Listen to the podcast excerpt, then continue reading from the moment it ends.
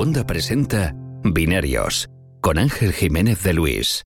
¿Cuándo fue la última vez que te vi? Creo que en Nueva York, ¿no? Sí, en Nueva York. De hecho, el día, bueno, la semana de los eventos de Apple y de, y de OnePlus, que estuvimos allí los dos. ¿Fuiste a la hamburguesería después, esta que te dije o no? Eh, lo intenté, pero al final comí algo rápido en alguno de los sitios que vi cerca y me fui directamente al aeropuerto porque me dijo Eduardo que tuviste bastante tráfico y entonces no quise arriesgarme y digo, me voy al aeropuerto, vaya que, que pille tráfico y pierda el vuelo, que ya es lo que me faltaba. ¿Pero fuiste en taxi? Sí, sí, sí, fui en Uber. No, tío, eso es eh, error de principiante. Hay que ir en metro siempre al aeropuerto de Nueva York. Ya, de hecho, Sí, no, ese- de hecho Eduardo me dijo justo eso, deberías de haberte ido en metro tal, pero bueno, eh, al final fui en Uber. Es súper extraño. Eh, Los de Apple nos pusieron el transfer al aeropuerto con como con una hora de más o menos de margen y cuando yo vi eso digo qué raro, pues no suele ser muy normal, ¿no? Normalmente sueles de- dedicar dos horas porque siempre hay tráfico en la en la autopista al aeropuerto. Hay, hay como tres formas de llegar a JFK desde Nueva York las tres suelen estar súper petadas de tráfico, pero bueno, eh, dije bueno ellos sabrán, ¿no? Pero pero luego cuando ya estamos ahí me entró la neura. Yo suelo ser un viajero bastante tranquilo, salvo cuando voy con Eduardo Arcos. No sé por qué cuando voy con Eduardo en serio, me entra la neura y pienso que no vamos a llegar. No sé si es porque él tiene más pachorra que yo todavía y pienso, ya está, no vamos a quedar en tierra seguro. Y de hecho no nos quedamos en tierra por, por décimas de segundo, ¿eh? Sí, sí, no, y aparte, a ver, Eduardo es una persona bastante tranquila.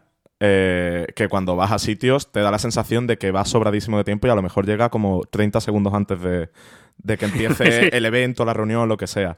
Eh, Así fue, así, así fue. O sea, el- te digo, íbamos corriendo por el aeropuerto para llegar a la puerta y es verdad que todavía quedaban por embarcar algunas personas, pero vamos, o sea, justito, justito. Y, y todavía yo tenía que facturar porque no funcionaba la facturación electrónica, un montón de follones, pero Buah. bueno, eh, llegamos, que es lo importante. De todas formas, eh, la persona que más gafe, por decirlo así, tiene con los aviones, eh, por, por definición, es Antonio Sabán.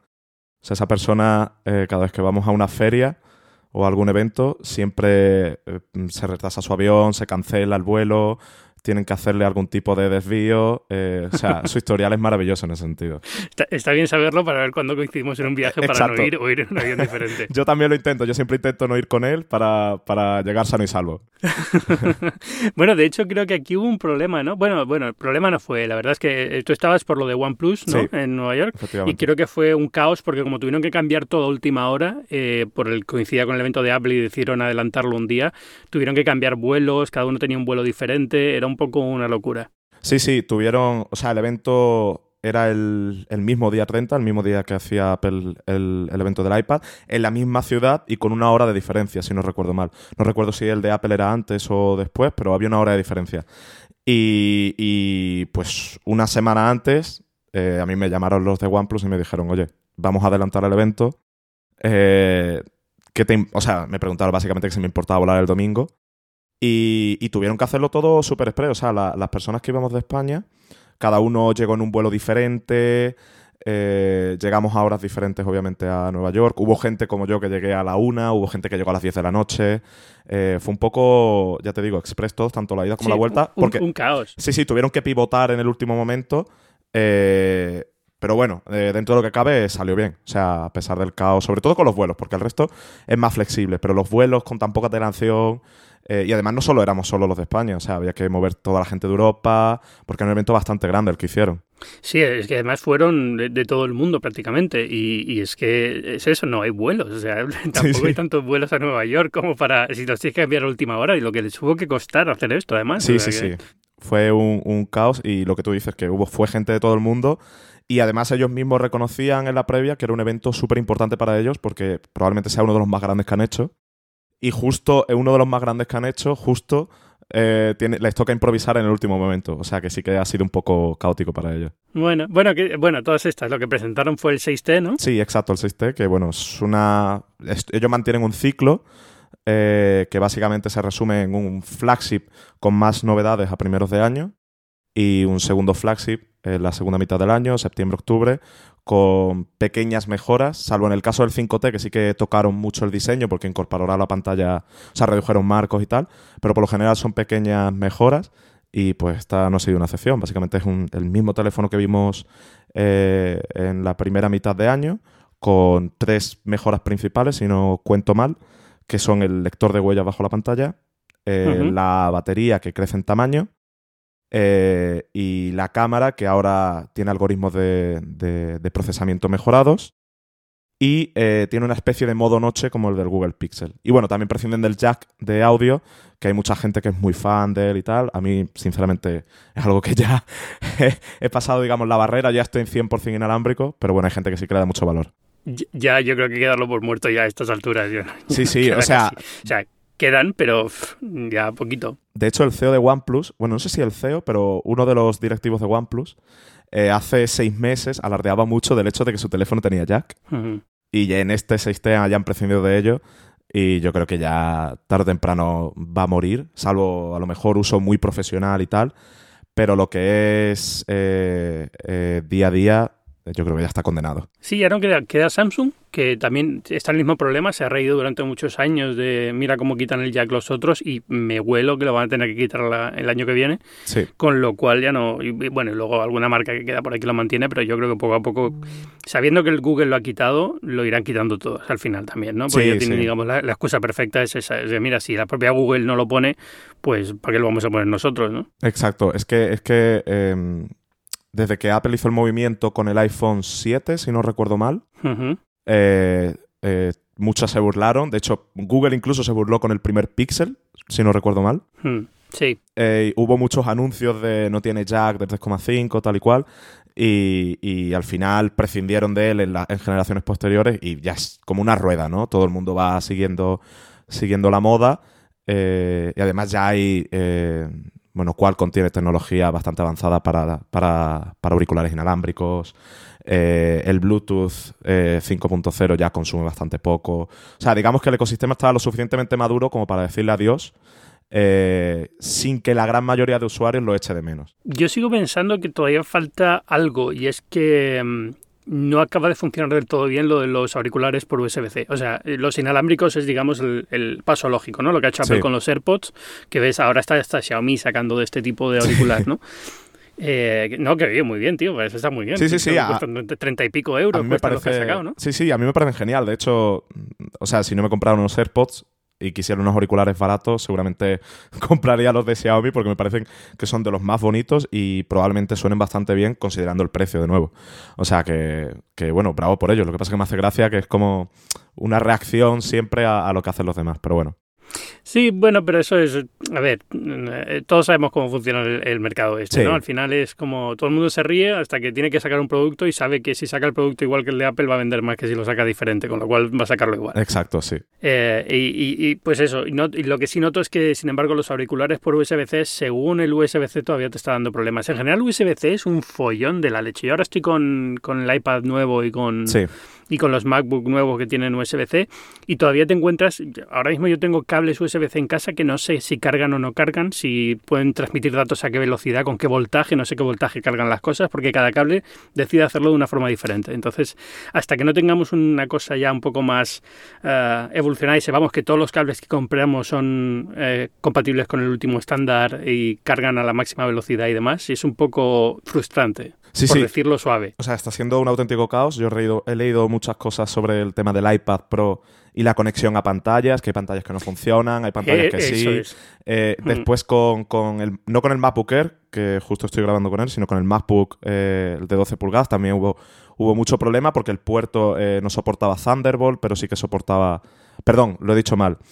soportaba Thunderbolt, pero no soportaba el USB 3.1, sino el 3.0. No sé, había como un, caos. Lo has dicho bien, o sea, el, MacBook normal no soporta Thunderbolt tampoco. Vale, y aparte el USB, y el USB que soporta es 3.0, pero no 3.1. Exacto, es que he estado, justo esta tarde he estado comparándolo con el MacBook Air, con los puertos, y tengo ya un, jaleo en la mente. Pero si tú y yo tenemos este jaleo, que nos dedicamos a seguir este mundo, imagínate cuando mi madre se compra este ordenador y tenga que conectarlo a un cable. O sea, es que va a ser una locura.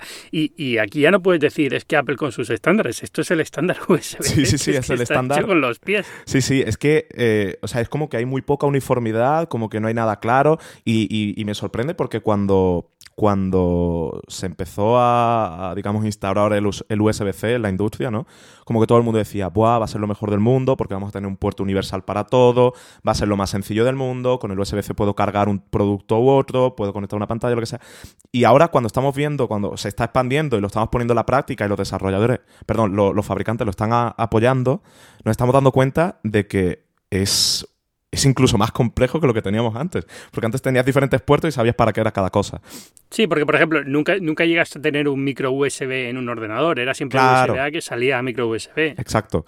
Y ahora en cambio tenemos USB-C, que si uno carga, que si uno no carga, que si uno transfiere datos a tal velocidad, que si uno puede transferir datos a pantalla, este no puede transferir datos a pantalla, este puede transferir datos a esta pantalla pero a esta no, eh, este puede transmitir en HDR, este no. O sea, es como todo demasiado complejo y no hay una diferencia física Hmm. que, que el usuario pueda percibir fácil, porque es lo que decíamos. Antes teníamos diferentes puertos. El USB-A sirve para esto, el HDMI para esto. Y ahora no. Ahora tenemos un mismo puerto y no hay una forma fácil de identificar cuándo está haciendo una cosa, o sea, cuándo puede hacer una cosa y cuándo no puede hacerla. Sí, lo único es verdad que los cables que son Thunderbolt tienen el rayito de Thunderbolt en Sí. la esto, pero para USB-C, cuando es USB-C puro y duro, no hay forma de saber exactamente qué, qué es lo que es. Es- es- Exacto. O sea, me pasó la primera vez cuando probé el, el MacBook Pro original que pasó a USB-C, Sí. que intenté pasar a hacer lo de la transferencia de datos de un Mac a otro, que lo hago para, pues lo típico, voy a estar usando ese ordenador como mi ordenador durante un mes, Sí. tengo que pasarle los datos de mi ordenador, ¿no? Para tener todo ahí. Y no podía, y no podía, y no podía. Estaba usando el cable de carga que venía en el, en el, en el Mac. Ya hablo con Apple y digo, oye, ¿qué pasa? Que es que estoy intentando. Me dicen, no, es que el cable que trae el MacBook es para cargarlo. O sea, no, no sirve para. A lo mejor sirve para datos a velocidad USB, pero no te, va, no te sirve como un Thunderbolt, no te sirve para pasar datos de uno a otro. Eso es como, pues.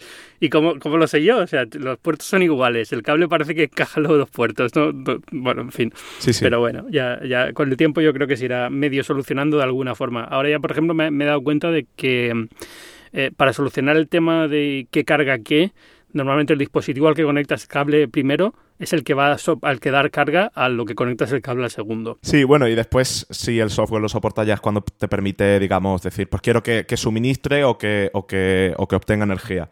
Que eso, los Sí. teléfonos con Android muchos lo permiten ya.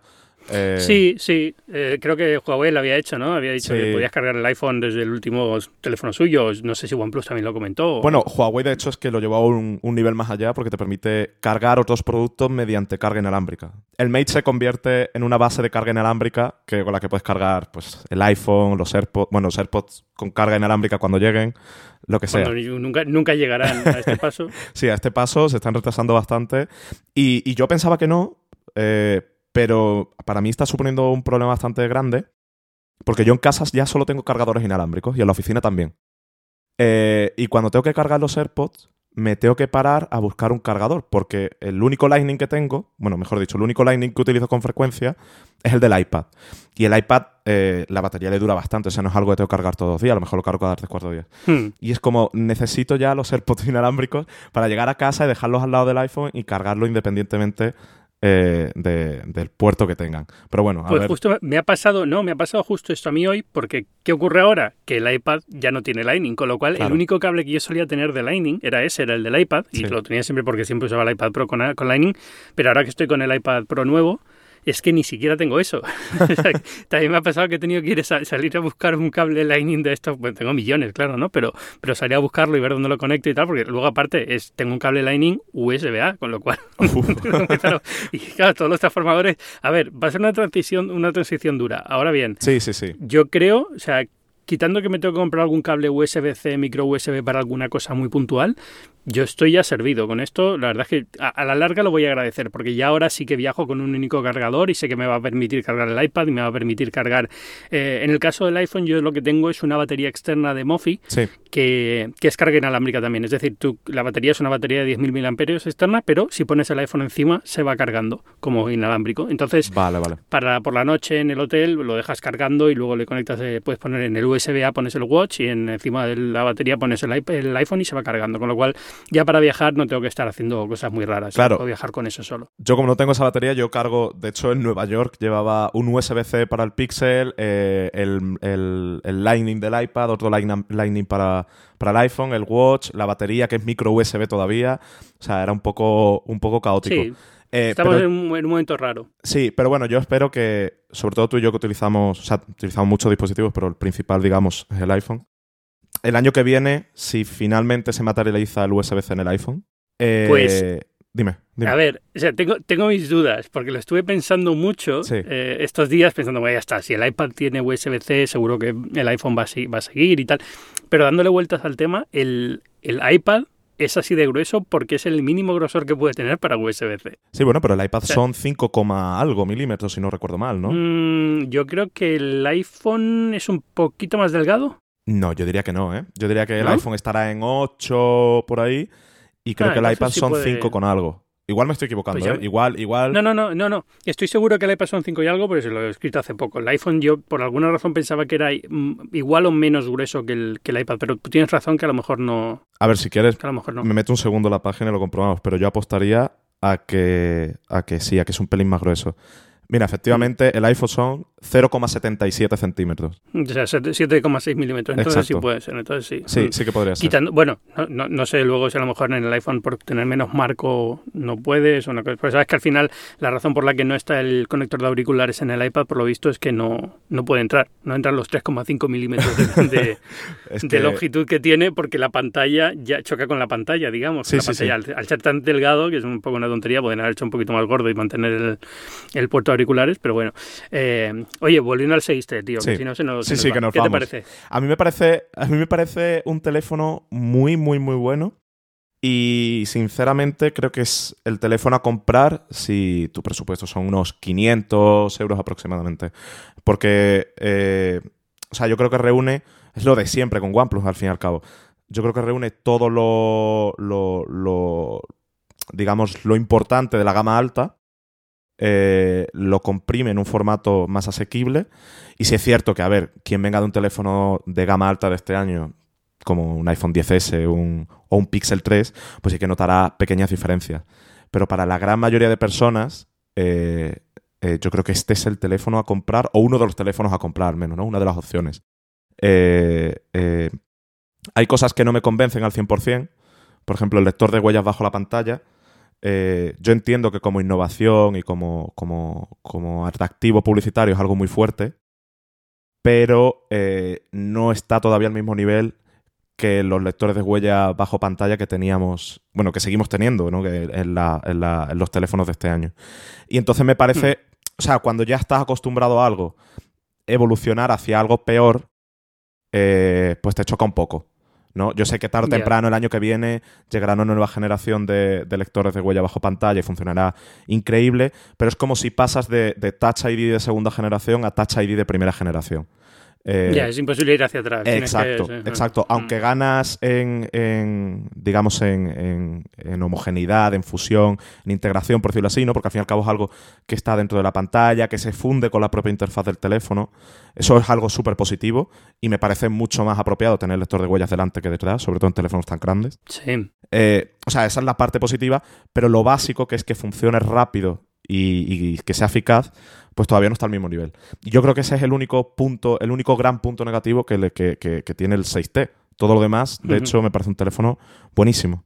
Porque tiene identificación facial, pero es igual que la que tiene, o sea, que no es, no es Face ID, digamos, no es Claro, claro, claro. sino es simplemente reconocimiento bidimensional de la cara. Exacto, a través de una fotografía y de diferentes algoritmos con la cámara frontal. De hecho, si te fijas en el diseño por delante, solo tiene una diminuta muesca, que es otro de los cambios que tiene el 6T respecto al 6. El 6 tenía un notch un poquito más grande y este tiene una como una gota de agua eh, donde está la cámara frontal solo, no hay nada más.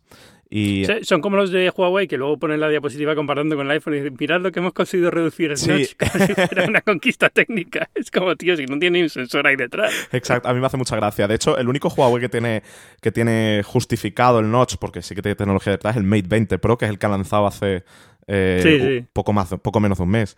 Pero esto llevan haciéndolo desde el P20, que fue los primeros con notch, y ellos diciendo. "Buah, tenemos el notch más pequeño, más delgado, no sé qué. Aunque bueno, si nos ponemos a hablar de esto de, de notch reducidos, a mí la ma- la- lo más ridículo de todo fue lo, que, lo de Google, que decía, tenemos el notch más estrecho, pero después eh, de largo, perdón, de alto se podía medir en hectáreas, ¿no? El tamaño que tiene el notch del Pixel 3.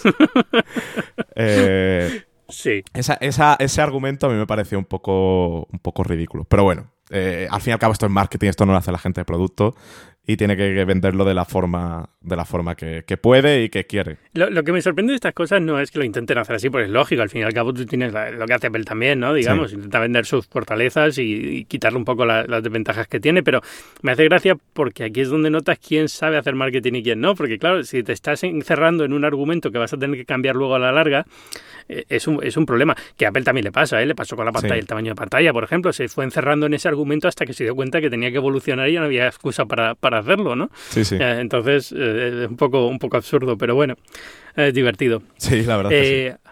Hablando de noches y pantallas, el otro super anuncio de esta semana, que Sí. Samsung ha mostrado ya por fin la pantalla flexible, esta, el prototipo un poco feucho, pero bueno, eh, el prototipo de, de teléfono con pantalla flexible que se supone que lanza el año que viene. ¿Qué te ha parecido? ¿Lo has estado viendo? Eh, sí, lo estaba viendo. eh, yo todavía no sé realmente, o sea, supongo que cuando ya tengamos un producto físico que probar y que, con el que experimentar, pues ya tendremos una opinión un poco más formada. Pero realmente, a ver, por un lado, mucha gente ahí criticando, o sea, hay mucha gente criticando que, que es, que es un teléfono muy grueso, que es muy feo, tal. Pero a ver, aclaramos, esto es un prototipo, esto es más una demostración de la tecnología que un producto Sí, sí, sí. comercial. De, de hecho, Samsung, Samsung lo dijo durante la conferencia. Esto, esto es está dentro de una carcasa que no es definitiva. Es decir, esto es solamente para que veáis la pantalla. Exacto, pero hubo mucha gente que lo criticó, o sea, en el momento del lanzamiento, ¡buah, qué feo, qué grueso, no sé qué! A ver, esto es un prototipo. El, el producto, digamos, juzgable, por decirlo así, lo tenemos en, en marzo, según ha dicho una agencia de noticias surcoreana hoy, que tiene bastante reputación en todo lo que tiene que ver eh, reportes de Samsung. Eh, y va a ser muy caro. O sea, va a ser, no sé si eran mil, 1.700 dólares, era la cifra que habían dicho. Sí, bueno, eso puede ser globos sonda un poco para ir tanteando el mercado, Claro, ¿eh? tan, tan, tan lejos de la fecha de lanzamiento, pero no me extrañaría que fuera muy caro porque te estás llevando, al fin y al cabo, no dejan de ser unas pantallas enormes. Tienes, de hecho, es un diseño un poco raro porque Samsung lo que está diciendo es poner dos pantallas Exacto. realmente, es decir, tiene la grande de dentro y por fuera tiene otra. Cuando está doblado estás viendo la de fuera, no estás doblando el digamos, eh, con la bisagra hacia el otro lado, donde podrías usar la mitad de la, de la, Exacto. de la grande como, como pantalla. No sé por qué, no sé si es un tema de, de- Ellos supongo que lo están estudiando y están viendo diferentes formas, porque Google eh, anunció que soporta los dos, las dos formas de, de hacer un teléfono flexible, digamos, ¿no? Con la pantalla que cuando lo dobla se queda por fuera o que cuando lo dobla se queda por dentro. Sí, Y, y Samsung parece que va por la de dentro, pero no sé muy bien por qué. Imagino que sabrán por qué ello. A ver, supongo que, que habrán, tendrán sus estudios de mercado, su, tendrán también sus, sus, sus insights, por decirlo así, de cómo funciona su tecnología, de cómo hacerla más duradera, de cómo, de cómo distribuir la diferente circuitería del, del producto por dentro. Supongo que habrá alguna razón. Eh, Mm. De todas formas, eh, si Google se ha metido a soportarlo, o sea, ha dicho, ok, esto lo vamos a soportar oficialmente con Android, eh, no me sorprendería que, que Samsung no sea, a lo mejor a corto plazo sí, pero no me sorprendería que Samsung sea la única que se meta en este mundillo a medio plazo. Eh, y realmente lo que te decía, no sé cómo sentirme al respecto porque es un concepto completamente diferente, es como un nuevo punto de partida para el teléfono, ¿no? Ahora ya no tenemos teléfono, no vamos a- se supone que no vamos a tener teléfonos de 7, 8, 9 pulgadas, eh, sino que todo lo vamos a tener en un formato aún más compacto y cuando queramos tener más, pues simplemente lo expandimos. Sí, yo me esperaría un poco a ver cómo viene el primer producto. Yo le daría un par de años a esto hasta que tenga ya Sí. por fin una... Eh, no, es, es la típica cosa que todo el mundo va a estar quejándose de que copian a Samsung porque lo ponen, aunque el distribuidor de la pantalla sea Samsung para todos los que lo vayan a hacer los próximos dos años, Sí, probablemente. Sí, probablemente. Eh, y, y que luego Apple llegará cuando esté más o menos maduro, lo hará muy bien y lo integrará muy bien y todo el mundo dirá, bueno, es que llegan tardísimo y no sé qué, y al final son los únicos que realmente llegan cuando la gente está preparada para empezar a usarlo. Sí, ¿no? de hecho, esto me recuerda a, a lo que dices a, a- a los relojes inteligentes, ¿no? Eh, Sí. Todo el mundo hacía relojes inteligentes, LG, Motorola. Bueno, de hecho, Motorola fue la única que hizo algo medianamente decente. Eh, pero también Samsung, tal. Y, y hasta que no llegó el, el Apple Watch, digamos, no empezamos a ver un cambio de dinámica en, en esta industria. Y yo creo que pasará algo parecido. Eh, Hmm. Hasta que no llegue Apple, bueno, supongo que será Apple. Después nos tachan de fanboys No, porque no, solo lo pues, a ver. No, no, pero es verdad, puede ser Huawei, puede Sí, ser sí. millones. Es decir, lo, lo que quiero decir es que hasta que esto no lo vea ya en un par de generaciones, me va a costar un poco pensar que se va a dar con la tecla exacta en la primera generación. Sí, En cuanto a ergonomía, en cuanto a cómo está diseñado el sistema operativo para aprovechar esa pantalla, en cuanto a durabilidad de la propia pantalla.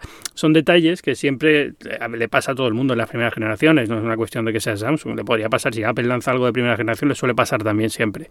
Eh, entonces hay que ir ajustando un poco siempre y entonces por eso que siempre es la idea de, bueno, esperamos un par de años y luego ya veremos lo, lo que pasa. Yo es que ni siquiera sé si esto va a funcionar, es decir, no sé si realmente compensa tener un teléfono eh, que tenga este tipo de, cosas, ¿no? No sé si, o, si no tiene sentido ninguno, ¿no? ¿no? me he puesto a pensarlo así como muy detenidamente hasta que no lo vea ya en un teléfono y pueda juzgarlo, me parece un poco prematuro, ¿no? Tiene buena pinta, porque yo creo que a todos nos gustaría tener un teléfono con una pantalla más grande, pero que no sea más incómodo de llevar, pero no sé. Sí, sí, a ver, eh, buena pinta tiene, por, por, lo que comentas precisamente, ¿no? De tener un teléfono que, que, se adapte a ti, ¿no? Que si necesito una pantalla más grande para trabajar, pues la tengo. Y si para, no sé, hablar por WhatsApp o, o, hacer una llamada, pues no necesito tanta pantalla. Eh, lo comprimo y ya está. Pero también lo que comentas que es que hasta que no tengamos un producto comercial que podamos juzgar, eh, es muy difícil entrar a valorar si esto va a funcionar, si esto eh, va a funcionar, pero tiene que todavía mutar un poco hasta llegar a, la versión final. Y aparte también hay que tener en cuenta una cosa, que el público por lo general no lo tiene en cuenta, pero a nivel, eh, digamos, tecnológico es vital y es los costes. O sea, eh, cuánto cuesta producir este teléfono, porque es súper importante que Samsung y los fabricantes que quieran entrar en esto logren reducir los costes del producto de una forma significativa eh, y llevarlo, digamos, a los niveles de los teléfonos que tenemos hoy en día, ¿no? Que los de gama alta ya están en los 1000 euros. Eh, porque es que si no, va a ser imposible que, esta tecnología eh, despegue, al menos a corto y medio plazo. sí, no, a, 1700 es una... O sea, lo puedes justificar. Entiendo que esto, si lo lo, puedes justificar pensando, bueno, es que te ahorras también la tableta, ¿no? Digamos, esto no te estás comprando el teléfono, estás comprando el teléfono, la tableta y con el Samsung Dex incluso el PC, digamos. Sí, de hecho pero aún así siguen siendo un precio, un precio muy alto que igual todo el mundo no está dispuesto. O sea, si ya hay poca gente dispuesta a desembolsar 1.000 euros en un producto, 1.700 eh, eh, necesita aún más, más justificaciones para llevarlo. Entonces yo creo que se tienen que juntar las dos cosas. Por un lado, que el, que el concepto evolucione, que, que, que que se aproveche ese nuevo formato, porque eso es súper importante, convencer al consumidor de que se está aprovechando ese formato, porque si yo lo único que voy a hacer es ver YouTube más grande, pues la verdad es que me parece un poco prescindible, teniendo en cuenta que ya llevo en el bolsillo pues un Note 9 con 6,2 o 6,3 pulgadas de pantalla.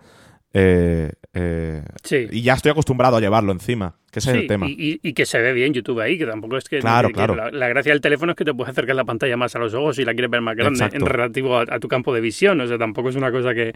Pero bueno, yo entiendo que, teniendo en cuenta que yo uso mucho el iPad, entiendo que una pantalla más grande siempre es bueno, lo cual este tipo de productos a mí me parece muy interesante, ojalá que lleguen, cuanto antes lleguen mejor y oye, genial que vengan. sí, sí, sí. Vamos a ver, sí, siempre y cuando luego quede bien. Eh, las otras cosas que ha anunciado Samsung también me gustan mucho, lo de la, la cámara esta que tiene, la pantalla esta que puede digamos, envolver la propia cámara frontal, ¿no? Que la, cámara frontal va a quedar como un lunar en una esquina del teléfono y el resto va a ser todo pantalla. No sé si has visto los conceptos que han mostrado. Sí, sí, sí que lo he mostrado. De hecho, mostraron eso y, tres notch, digamos, tres formatos de notch. Eh, que se supone que, llegarán en 2019. No sabemos si en el S10 o en otros productos, pero supone que Probablemente.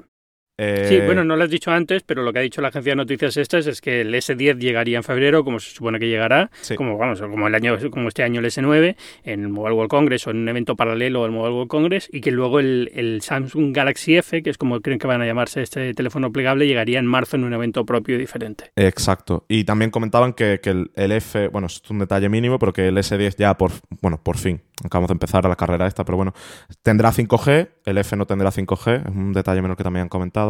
Eh, que bueno, lo del 5G yo creo que da para un podcast aparte incluso. Es que sí, porque es que no, sé muy bien qué es 5G, nadie sabe muy bien qué es 5G a estas alturas y qué se refiere que un teléfono tenga 5G, porque en Estados Unidos hay operadoras ya llamando 5G a cosas que teóricamente no deberían ser 5G, ¿no? Pero bueno, sí. Ah, vamos a ver cómo acaba esto. Eh, de hecho, eso ya ocurrió eh, con el 4G, o sea, con el 4G hubo muchas operadoras estadounidenses sobre todo, llamaban LTE a cosas que no eran 4G todavía.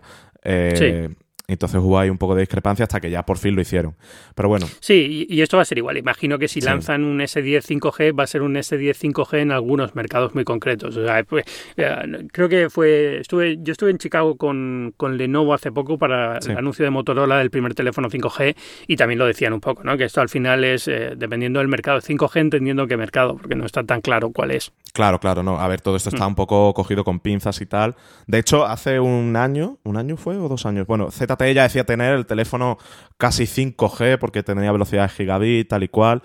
O sea, lo de 5G es algo que llevamos como 4 o 5 años comentando y que incluso ahora que ya se parece que es comercial y tal, no sabemos realmente cuándo lo vamos a ver, cómo lo vamos a ver.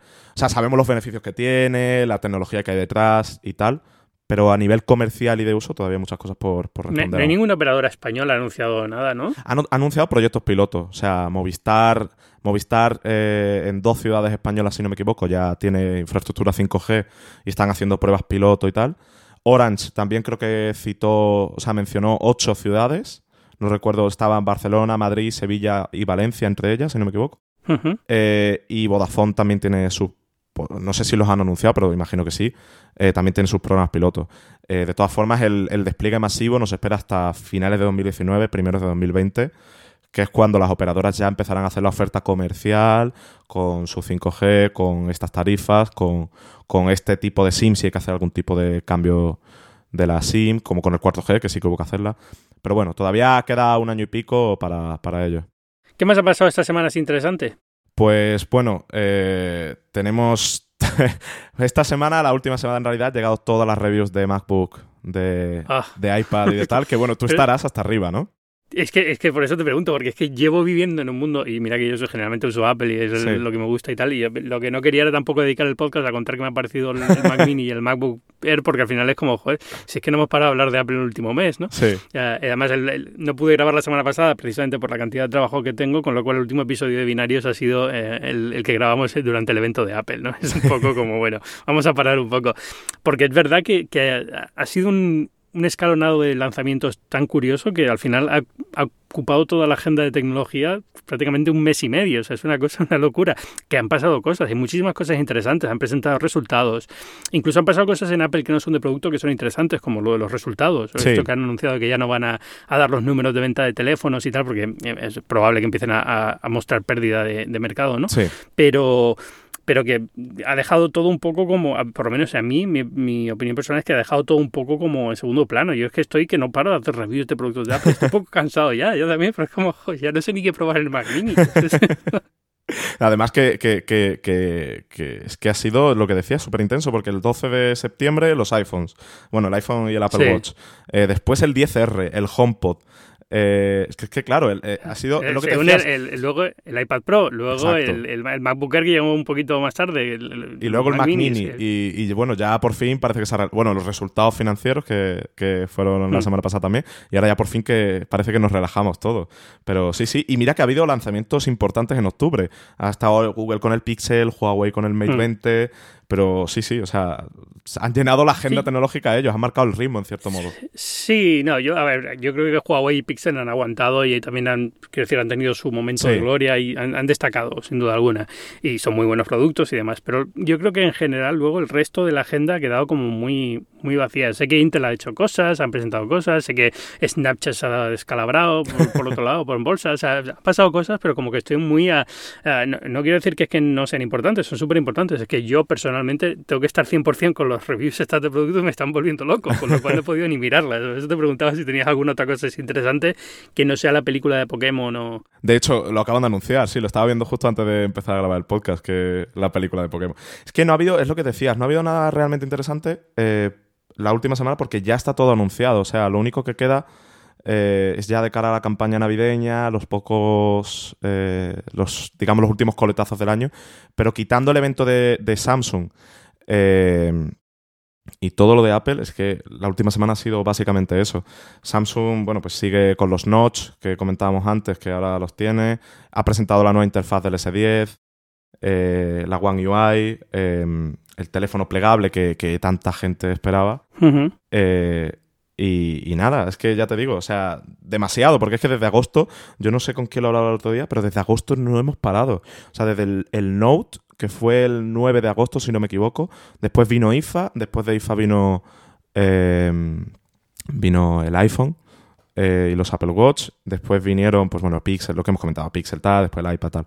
Y ha sido un mes non-stop, entonces yo creo que lo han comprimido todo como en dos meses y ahora llega noviembre y pues casi que, que estamos relajados incluso. Bueno, nos queda, bueno, el lanzamiento de Alexa en España, que eso sí fue Eso sí importante, es cierto, que de ya por hecho. fin está los eco y también digamos que ha quedado también un poco como secundarios porque Sí, Primero, a mí no me gusta cómo lo han hecho. Yo no sé si, si lo has estado siguiendo, pero hicieron como la oferta esta de golpe, todo súper rebajado de precio, todos los eco en España, sí.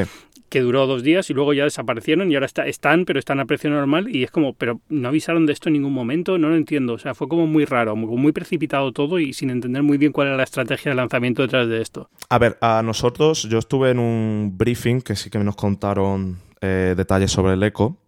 Eh, y sí que nos contaron esto de la, de la promoción al 40% durante unos días. Y yo personalmente pregunté, eh, ¿cuánto tiempo va a durar esta promoción? Y me dijeron, no lo podemos decir. Entonces yo intuía que lo iban a mantener por lo menos hasta la campaña navideña, porque es lo lógico, ¿no? La campaña navideña, la, la campaña navideña, la gente compra mucho producto tecnológico para regalar, para tal. Y entonces es como si mantienes esta promoción en la campaña navideña, te comes a Google, literalmente. Eh, pero no, la parece que ahora la, han recortado. Bueno, no eh, sé si ahora con Black Friday volverán a bajarlos. Imagino que sí, porque suelen hacerlo, pero eh, ya te digo, me sorprendió mucho. Yo, yo, la verdad es que yo no tuve briefing, no sé si Bruno Toledano del Mundo fue a un briefing de estos, pero, pero vamos, es, llevaba oyendo desde antes de verano eh, que iban a salir, sabía cómo estaban las pruebas beta, sabía, digamos, toda la intrahistoria del, del lanzamiento, que ha sido un parto complicado por muchas razones, pero, pero claro, me sorprendió que fuera de repente, de golpe, y, y que de repente todo a mitad de precio y al día siguiente dejas de estar a mitad de precio. Es como, pero, pero ¿qué ha pasado? ¿Dónde estoy? ¿Y tú has llegado a probarlo, el eco?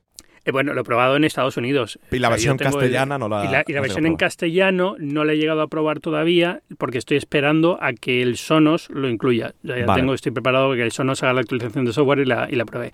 La he probado en Estados Unidos, pero no aquí. ¿Y, qué te parece en general todo el concepto de Echo? A mí, a ver, todos estos altavoces, a ver, de todos los que hay, evidentemente eh, creo que Amazon es el que tiene mejor estrategia eh, en torno al producto y el que más habilidades tiene y el que más partido le ha sabido sacar, clase más que Google, ¿vale? Apple es otra cosa porque digamos que el HomePod es muy centrado en la música y eso es a lo que se dedica y ya está, ¿no? Por ahora. Eh, y yo creo que Amazon la estrategia que tiene es mejor. Sí.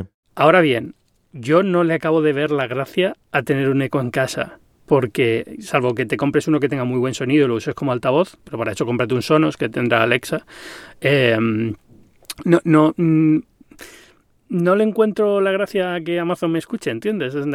No, es que sea paranoico, pero mm, también es una cosa que dices tú, es que ¿para qué? ¿Para qué? O sea, eh, sabiendo que Siri me hace la parte que me interesa, digamos, de preguntarle preguntas de trivia y que me responda, ¿no? De, oye, ¿cuánta población tiene el país este? Y te lo dice, pero eso ya lo tenía en el teléfono, entonces no me preocupa. Y ahora en el HomePod, pero bueno, eso, es un caso muy particular mío porque quiero el HomePod, pero, pero como que no me, no me acaba de convencer. Ahora entiendo que funcionen y que funcionen también en Estados Unidos y que estén...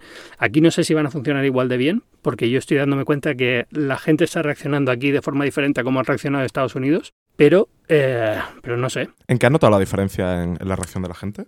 Eh, que en Estados Unidos, no sé si es porque son menos sociales, porque viven en suburbios, en casas, y entonces a partir de las 6 de la tarde lo único que hacen es cenar y quedarse en casa, o por qué, pero se tienden a usar mucho más. Aquí cuando salió Google, por ejemplo, cuando salió Google Home, la recepción en el mercado fue bastante fría, bastante fría. La verdad es que sí, pero sí que he notado una cosa y es que Amazon en estos días está haciendo mucho más, o sea, está siendo mucho más agresiva, tanto con las promos de lanzamiento, las que comentábamos antes, como con la publicidad. O sea, yo ya he visto muchos anuncios de Alexa eh, en medios de comunicación, en la televisión, y eso no lo vi con Google Home. Y yo creo que eso es vital para dar a conocer el producto. Aparte, mm.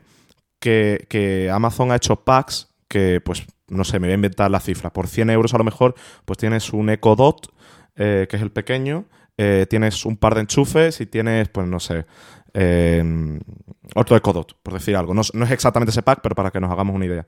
Y eso también me parece vital porque normalmente con, el único con un único altavoz no haces mucho. Yo, por ejemplo, en casa eh, he de reconocer, bueno, ahora tengo un, varios Echo que los estoy probando estos días, pero en casa lo que tengo por defecto, por decirlo así, son Google Home y yo tengo Google Home en el dormitorio, otro en el salón, tengo dos Chromecast y yo lo utilizo muchísimo. O sea, yo me siento a comer, hablo con el Google Home y le digo, ponme tal en, la televisión, páralo, sube el volumen, baja el volumen, ahora pon YouTube, ahora ponme Spotify, me levanto y le digo, ponme música. Eh, lo utilizo muchísimo y me he dado cuenta de que, de que, de que cada vez lo utilizo más para más cosas. Entonces, eh, yo creo que si realmente se promocionan este tipo de cosas y se hacen packs para que la gente saque partido, es decir, si tú tienes únicamente el altavoz, pues no vas a hacer mucho, le vas a preguntar cosas, vas a poner música y poco más. Pero si tienes enchufes inteligentes, si tienes como yo un Chromecast eh, conectado a la televisión que te permite enviar contenido ahí, eh, todo ese tipo de cosas al fin y al cabo empiezan a convertir tu hogar inteligente Y eso tiene mucho sentido. Y volvemos a lo que decía. Amazon ahí lo está haciendo mejor porque está empezando a hacer packs. Eh, que, digamos, te entregan la experiencia completa, no te entrega solo el altavoz. Ahí estoy completamente de acuerdo contigo y es verdad que no se me había ocurrido pin- pinarlo de esta forma. Es probable que con la tontería de que venga el pack con el enchufe empieces ya a darles casos de uso a las personas, porque es verdad que lo que me faltaba yo creo que era eso, ¿no? Es decir, lo que la ecuación que nunca se me acabó de quedar clara con Google Home es que todo el mundo decía, y puedes usarlo para domótica, pero no estaba claro qué funcionaba, que no, la gente se lo tiene que buscar por su cuenta, mientras que Amazon aquí es muy inteligente y te dice, bueno, pues el pack ya tienes también el enchufe y ya vas a poder usar, pues yo qué sé, lo de la lámpara o lo que Exacto. sea, pues nada más sacarlo de la caja. Y luego aparte, eh, eh, ya esto sí que no sé cómo de exitoso sería en España el tema de, de comprar con la voz, que no sé si la gente lo- le, le hace mucha gracia esto o no, pero bueno, en Estados Unidos funciona muy bien. Es otra cosa que en Estados Unidos, digamos que se presta a ello y aquí no sé si el, el tipo de consumidor de Amazon le interesa pedir papel higiénico hablando con el, con el Alexa, con, con Alexa, ¿no? No sé. A ver, tanto. O sea, pedir a Amazon cosas, es decir, pedirle papel higiénico o comida o lo que sea, eh, no lo veo tan claro porque Prime Now, al fin y al cabo, no está tan. Yo creo que no está tan expandido en España como en Estados Unidos. Sí. Pero eh, ya hay skills de, de Burger King, de Domino's. Y yo sí que, yo sí que veo a eso eh, la gente diciendo, pues, eh, Alexa, pídeme una Whopper. Y a los cinco minutos te llega la Whopper a casa. Eh, Alexa, no sé. Cualquier, ese tipo de cosas sí que la veo más, pero por el hecho de que Burger King, Domino's sí que son cadenas más instauradas. Fake news, Nico. No te llegan cinco minutos y no puedes pedir solo una Whopper. Creo que el, el pedido mínimo de Burger King no sé si son 15 euros, una cosa así. Joder, lo tienes súper medido, ¿eh? O sea, yo, yo cuando estoy soltero, o sea, cuando mi mujer se va de viaje, se va a Atlanta y tal, que yo me quedo Sí. aquí en España solo, es día sí día también, o eso Burger King o McDonald's. O sea, yo para eso, o sea, me gusta una buena hamburguesa, pero las guarras me gustan más todavía. A mí Las también, hamburguesas eh. guarras y baratas me Es gustan más algo, todavía. es algo súper curioso. Te comes una hamburguesa buena y dices, joder, qué rica está, la aprecias tal. Pero el- la guarrería de comerte cinco hamburguesas de- malas de- del Burger King es como una experiencia única, diría yo. ¿no? A mí también Sí. me gusta mucho. Un, un saludo a nuestro patrocinador de este programa, Burger King. Oye, pues, pues eh, Ojalá. Están, están haciendo publicidad por ahí, o sea que. Sí, que- sí, sí. No, no, a ver, de, de hecho Burger King no es la que solo, solo pedir McDonald's. Yo sí tengo un punto ahí de debilidad por los McNuggets, que es absurdo, yo sé que es una porquería, yo sé que no es comida seria y tal, pero es que a mí me vuelve loco. El McNugget con salsa de curry me puede volver loco, así que... Binarios, tu podcast de hamburguesa. Tu fuente de información sobre ofertas de, de comida domicilio. Pedía... Estás en Madrid, ¿no? Sí, sí, estoy en Madrid, estoy en Madrid. Eh, eh, al Five Guys ha sido, supongo. Sí, sí, sí que he ido. Y Pero- bueno, a mí no, no sé si en Estados Unidos será diferente al Five Guys que ha llegado aquí. Es sorprendentemente parecido, es decir, el sabor y todo, y Sí. eso que es- estoy seguro de que no pueden freír las cosas en el mismo aceite, y estoy seguro que el queso aquí no puede ser el queso allí por razones puramente comerciales y tal, por cómo funciona el tema este. Sí. Eh, pero son los sabores son prácticamente iguales, pero iguales 100%. Con lo cual, yo creo que es una buena forma de traer eh, Five Guys. Ahora bien, yo creo que Five Guys en Estados Unidos me parecía caro, pero bueno, en Estados Unidos casi todo es caro Sí. aquí es disparatado de precio. O sea, sí. es muy caro. Lo que pasa es que tanto mi mujer como yo de vez en cuando nos entra la ansia de un Five Guys y cuando estamos en Nueva York es como, bueno, vamos a, pedirlo, vamos a pedirlo y lo pedimos. Lo que descubrí esta semana es que con Deliveroo, por ejemplo, los gastos de envío son, son normales. No tienes que pagar un extra, que en otros, Sí. en otros de, de- de envío son más caros. Sí. Pero, pero vamos, es... eh, es, eh, no sé, a ver, yo lo entiendo. O sea, eh, eh, no, tampoco compro el haterismo de todo, porque es, porque es ah, Five Guys cuando hay hamburgueserías mejores. Bueno, pues está bien, pero oye, tío, no sé, tampoco está tan mal, está bueno. No, no, no, a ver, está rico y los batidos de, de bacon me parecen increíbles. pero, pero, pero mm, no me deja, es lo que tú dices, que me parece muy caro para lo que realmente te ofrece. O sea, es que por un Five Guys, pues hay mil hamburgueserías mejores en Madrid, te vas a Bacoa, Goico. Eh, Sí, sí, pero ves, por ejemplo, a mí Goico me gusta, pero tampoco es una cosa que me vuelva loco. No sé, hay, hay algo raro ahí. A, a ver, que yo me como todas las hamburguesas del mundo y más. O sea, si me dejas una semana, yo me voy una cada, cada día de la semana una diferente y soy el hombre más feliz de la tierra, pero... Pero vamos, que no es, eh, ya te digo, eh, entiendo al que dice, me parece que es demasiado caro para lo que dan, porque es verdad que son muy caras, pero no son malas, a mí me parecen buenas hamburguesas. Sí, sí, sí, o sea, eso seguro. Y después las patatas, por ejemplo, están súper ricas y lo que decía el batido. Están muy buenas. El batido a mí me vuelve loco. Y la especia cayún que tienen Sí. de las patatas es muy buena y es eh, complicado de encontrarla por ahí. Eh, en Estados Unidos yo tenía una marca que hacía unas especias cayún que eran son las que usan ellos realmente. Y entonces, bueno, pues las puedes comprar así a granel y tenerlas en casa, pero si no es bastante complicado complicado. Y aquí en Madrid no las has encontrado. Yo no las he encontrado, no sé si alguien las venderá. Eh, lo que sí puedes hacer, eh, no, sé si a lo mejor diciendo esto acabo por matar la gallina los huevos de oro, es que cuando vas allí puedes pedir especias que hay una parte en un botecito y la vas guardando. Entonces vas ¿Ah, haciendo colección. Sí, sí, sí. tú le dices, quiero, quiero extra especia que hay un, pónmela en un bote aparte y te la pones en un, en un botecito aparte y te la llevas a casa y ya, Los trucos de Ángel Jiménez. Eh, no, no, que no haga esto mucha gente porque si no luego van a, van a coscarse y no... Y nosotros no vamos a poder hacerlo, o sea que... Exacto. Bueno, a mí ya me queda poco tiempo aquí. Yo en diciembre ya me vuelvo a Estados Unidos. ¿A dónde vuelves al final? Aquí os quedáis. Eh, Atlanta, Atlanta. No te vuelves a Nueva York entonces. Bueno, o sea, me vuelvo. O sea, luego en enero estoy la mitad del mes aquí en Madrid por temas de trabajo y en febrero me tengo que venir a World Congress y. Ya, o, sea, que me voy, pero, me voy pero no me voy. Te vamos a seguir viendo como si estuvieras en Madrid casi, ¿no? Bueno, para lo que me habéis visto este año, yo creo que sí, porque tampoco es que me haya prodigado mucho. No, he ido a ruedas de prensa, ni he ido a casi nada. no, Te, hemos visto en alguno que otro, tampoco en exceso. Pero bueno. Bueno, Nico Rivera, muchísimas gracias por venir esta semana a Binarios. Muchas gracias a ti. Eh, la gente que quiera saber más sobre ti y lo que escribes, ¿dónde va? Eh, pues me podéis leer en hipertextual.com, hablando mucho sobre tecnología, y si no, en mi Twitter en Nico Rivera 9. Pues muchísimas gracias y nada, te seguiremos por ahí. Muchas gracias a ti, Ángel. Y ya sabéis, como siempre os recuerdo, yo soy Ángel Jiménez de Luis. Podéis leerme en las páginas web del mundo, en elmundo.es. Podéis leerme en el blog de este programa, que es binarios.fm. Binarios es un podcast semanal de tecnología, bueno, semanal. Voy a poner eso entre comillas, pero ya me entendéis. Eh, de tecnología, pues que forma parte de Cuonda, que es una comunidad de podcasts independientes en español. Tenemos muchísimos podcasts de todo tipo, de deportes, de actualidad, de ciencia, de lo que queráis. Os recomiendo que también que os paséis por ahí, es www.cuonda.com lo escucharéis al final de este, de este episodio y sobre todo que le deis un vistazo a los nuevos podcasts que se están incorporando este año a la plataforma, que son muchos y merecen la pena. ¿Qué más os cuento? Pues no voy a pedir que le deis a like porque no podéis darle a like normalmente los clientes de podcast, pero sí os voy a pedir que si tenéis tiempo, si os estáis aburriendo en el metro, si mientras estáis escuchando tenéis nada que hacer y queréis ayudarme, que vayáis a iTunes, que vayáis a iVoox, donde estéis escuchando este programa y dejéis un comentario o una valoración porque ayuda muchísimo a que el podcast, aunque sea mala, bueno, mejor que no pongáis malas, pero bueno, con dejar un comentario suele ayudar mucho a que, a que el podcast se posicione y tenga más visibilidad y llegue a más gente. Y eso es todo. Muchas gracias y nos oímos la semana que viene.